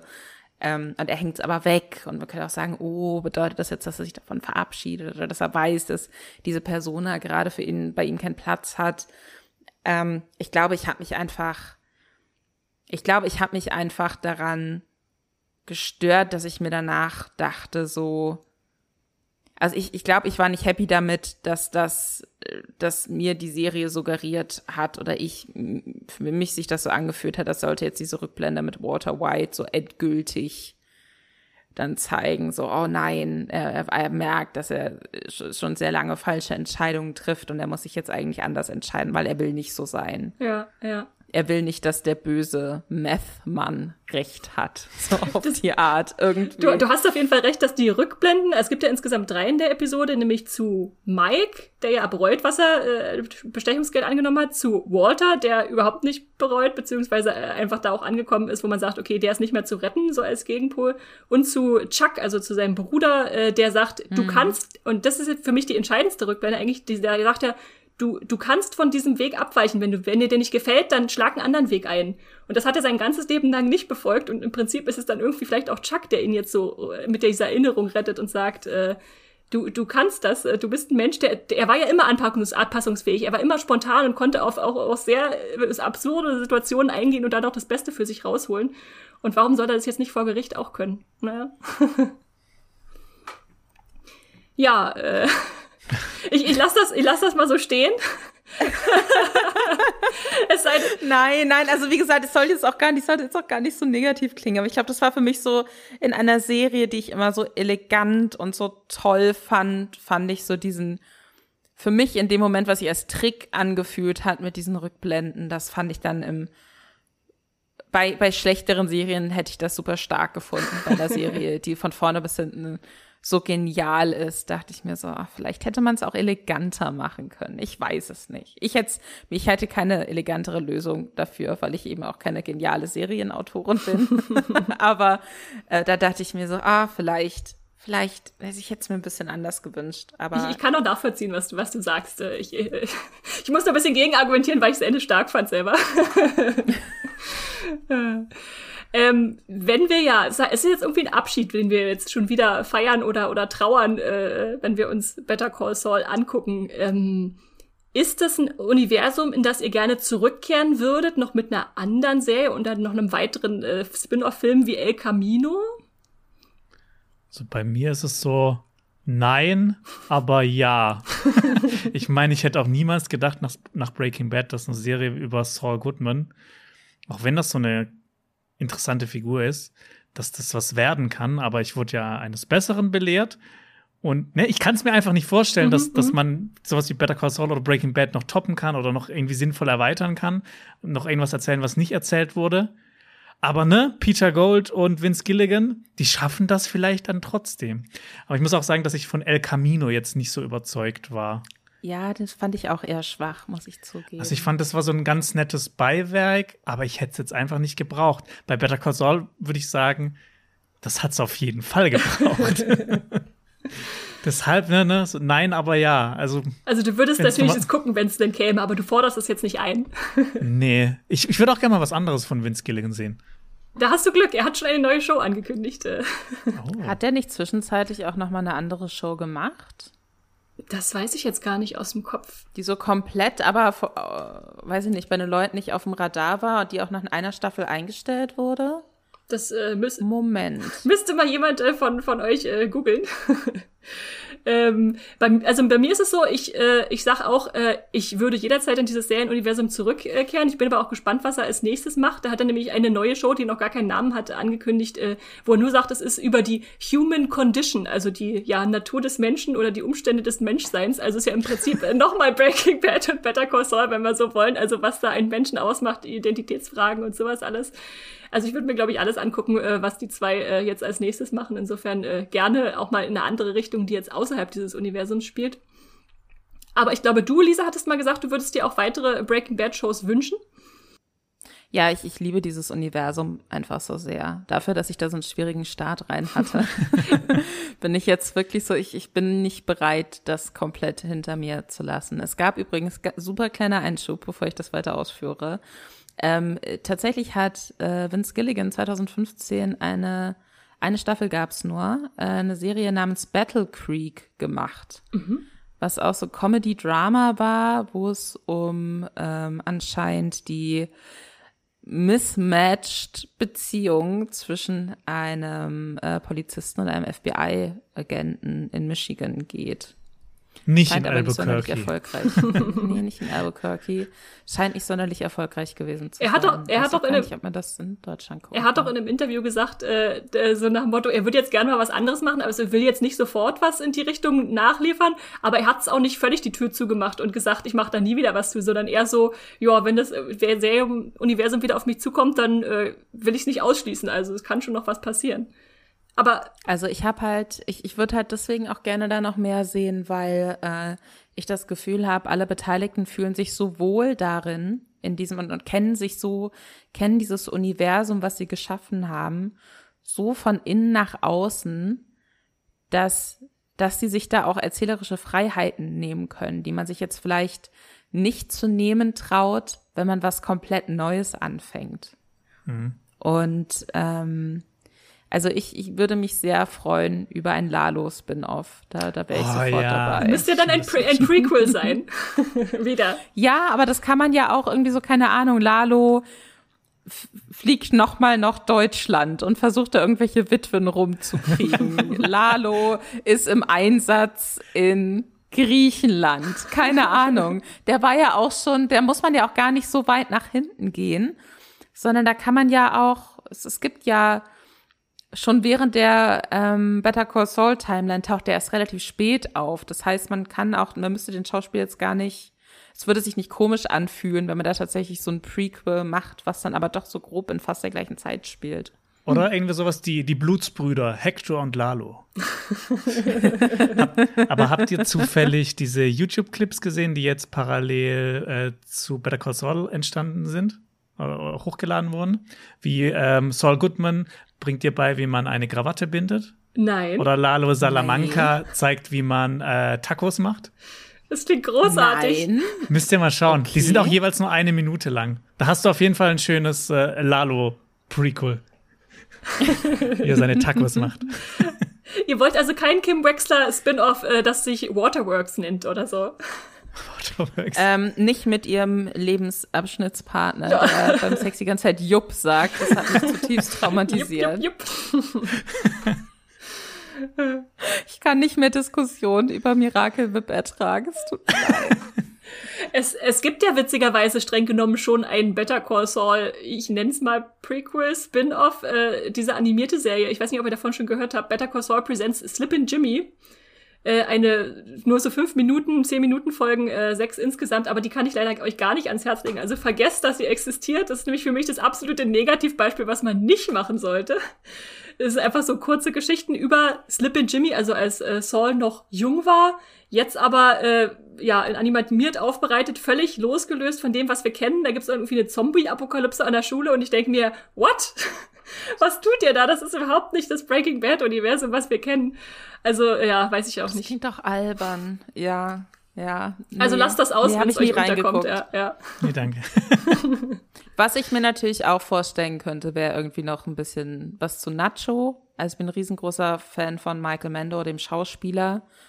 Äh, mit dem habe ich auch mal gesprochen, tatsächlich. Auch zu Far Cry, weil sie dann im Rahmen von Far Cry 6 dann noch mal so ein DLC äh, zu Far Cry 3 gemacht haben, wo Michael Mando seinen riesengroßen Durchbruch mit hatte. Als Hauptbösewicht war's.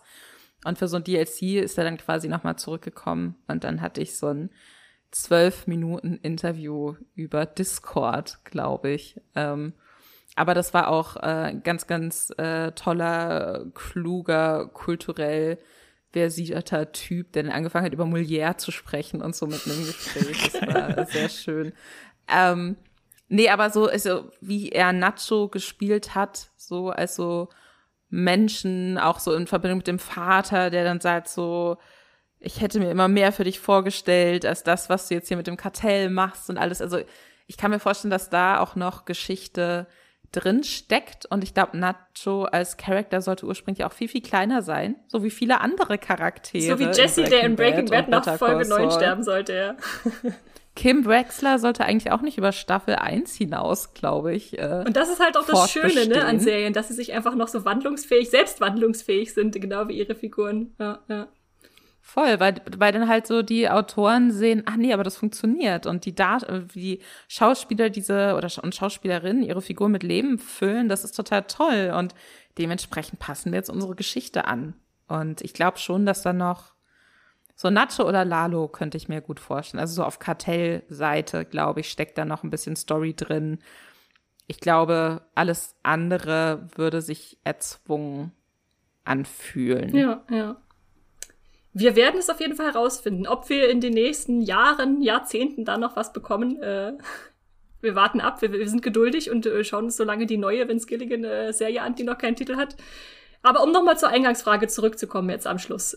Ist Better Call Saul besser, anders, genauso gut wie Breaking Bad? Äh, was, was ist euer Abschlussurteil, nachdem ihr jetzt alle Folgen gesehen habt und die Serie zu Ende ist? Ich persönlich finde beide Serien großartig, aber ich mag Better Call Saul ein bisschen mehr. Okay, sehr cool. Lisa? Ähm, ich auch. Was auch damit zu tun haben kann, dass ich es halt nicht erst Jahre, nachdem alles, nachdem der ganz große Hype dann nicht mehr so akut war, erst geguckt habe, sondern dann halt auch wirklich parallel mit anderen gucken konnte und dann so von Woche zu Woche gewartet habe und Theorien entwickelt habe. Also ich mag Better Call Saul auch mehr, weil es ist für mich, ist es irgendwie emotionaler für mich und es gibt mehr Figuren, bei denen ich wirklich hoffe, dass mit, dass es denen doch noch irgendwie gut geht. Und das hatte ich am Schluss bei Breaking Bad nicht mehr. Da dachte ich mir einfach nur so krass, wie sie schaffen, dass jemand, der so, dass, dass man so eine Charakterwandlung so zeigt. Aber da dachte ich mir dann auch so, ja, gut, dass er tot ist. Und ja, ja. Also genau, bei Breaking Bad mündete ja nun ein sehr geradliniges Ende, was man dann schon lange kommen sah, weshalb vielleicht auch Ozymandias die beste Breaking Bad Folge angeblich ist, äh, zumindest der Bewertung nach. Und deshalb mag ich auch das Better Call Saul Ende mehr, weil es mir mehr Ambivalenz, mehr Menschlichkeit, mehr Hoffnung vielleicht auch äh, bietet und was wir vielleicht vorhin auch schon meinten, ist es einfach toll, dass diese beiden Serien existieren und so sich gegenseitig befruchtende Formate sind, die man wahrscheinlich immer im Kreis immer wieder gucken kann. Wenn man Better Call Saul mhm. durch ist, dann guckt man wieder Breaking Bad und dann guckt man wieder die andere. Also die profitieren eigentlich von der gegenseitigen Existenz und das ist doch ein Idealzustand für ein, äh, eine Serie und ihr Spin-off, äh, würde ich so zusammenfassend sagen. Absolut. Und das ist auch das Geniale daran. Und deswegen finde ich auch so, ne, ich, ich verstehe die Frage, was ist jetzt die bessere, bessere Serie, aber ich glaube, Bob Odenkirk hat das mal gesagt. Breaking Bad kann ohne Better Call Saul existieren als Geschichte. Better Call Saul kann nicht unbedingt alleinstehend in der Form ohne Breaking Bad existieren. Auch weil die sich erst dieses Serienuniversum schaffen mussten mit Breaking Bad um dann Better Call Saul so besonders und ungewöhnlich erzählen zu können, wie sie es gemacht haben. Und ich glaube, deswegen ist es vielleicht auch gar nicht wichtig, was persönlich man jetzt besser findet, unbedingt so. Und deswegen bitte auch keine bösen Nachrichten schreiben, nur weil ihr unsere Meinung anders habt.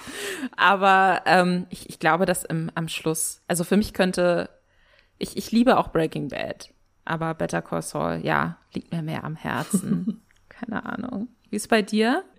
Äh, ich liebe auch beide natürlich, äh, genau, aber jetzt, wo es noch so frisch ist, würde ich sagen, Better Call Saul hat einfach für mich noch menschlich mehr einen Nerv getroffen, aber vielleicht fragst du mich in zwei Monaten nochmal, wenn ich mit Breaking Bad durch bin und sag dann wieder, ah, das war so großartig.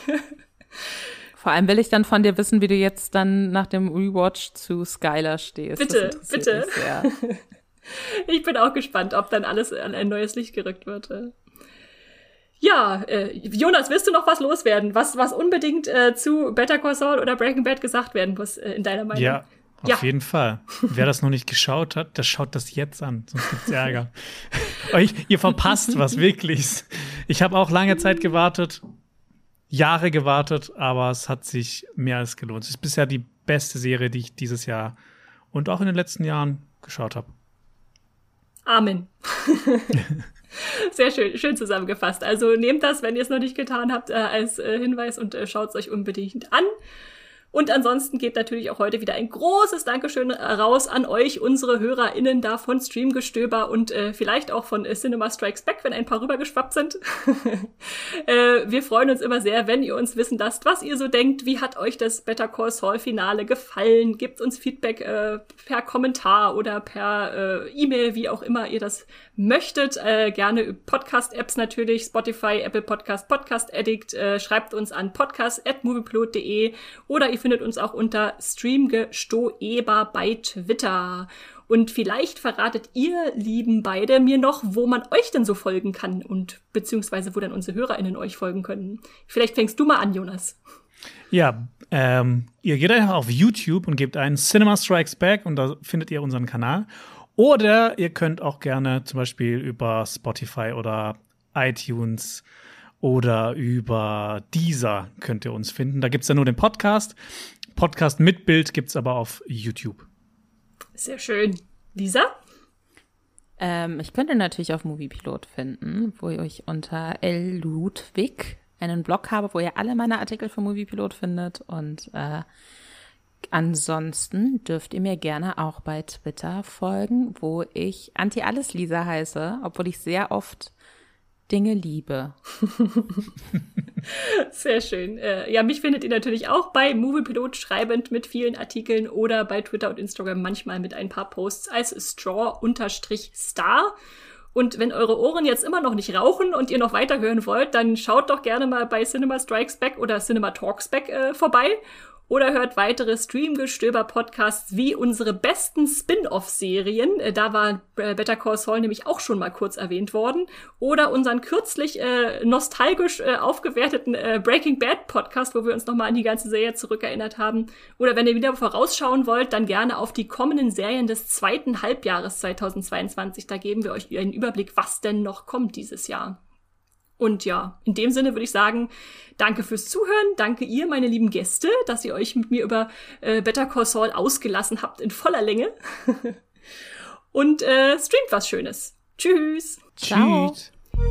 Das war die neue Folge Streamgestöber. Abonniert uns bei Spotify, Apple oder der Podcast-App eures Vertrauens und wir freuen uns auch ganz besonders über eure Bewertungen. Die Musik wurde aufgenommen und produziert von Tomatenplatten. Feedback und Wünsche gehen an podcast.moviepilot.de. Wie ihr mit eurer Sprachnachricht im Podcast landet, erfahrt ihr in den Shownotes und unter www.moviepilot.de slash podcast.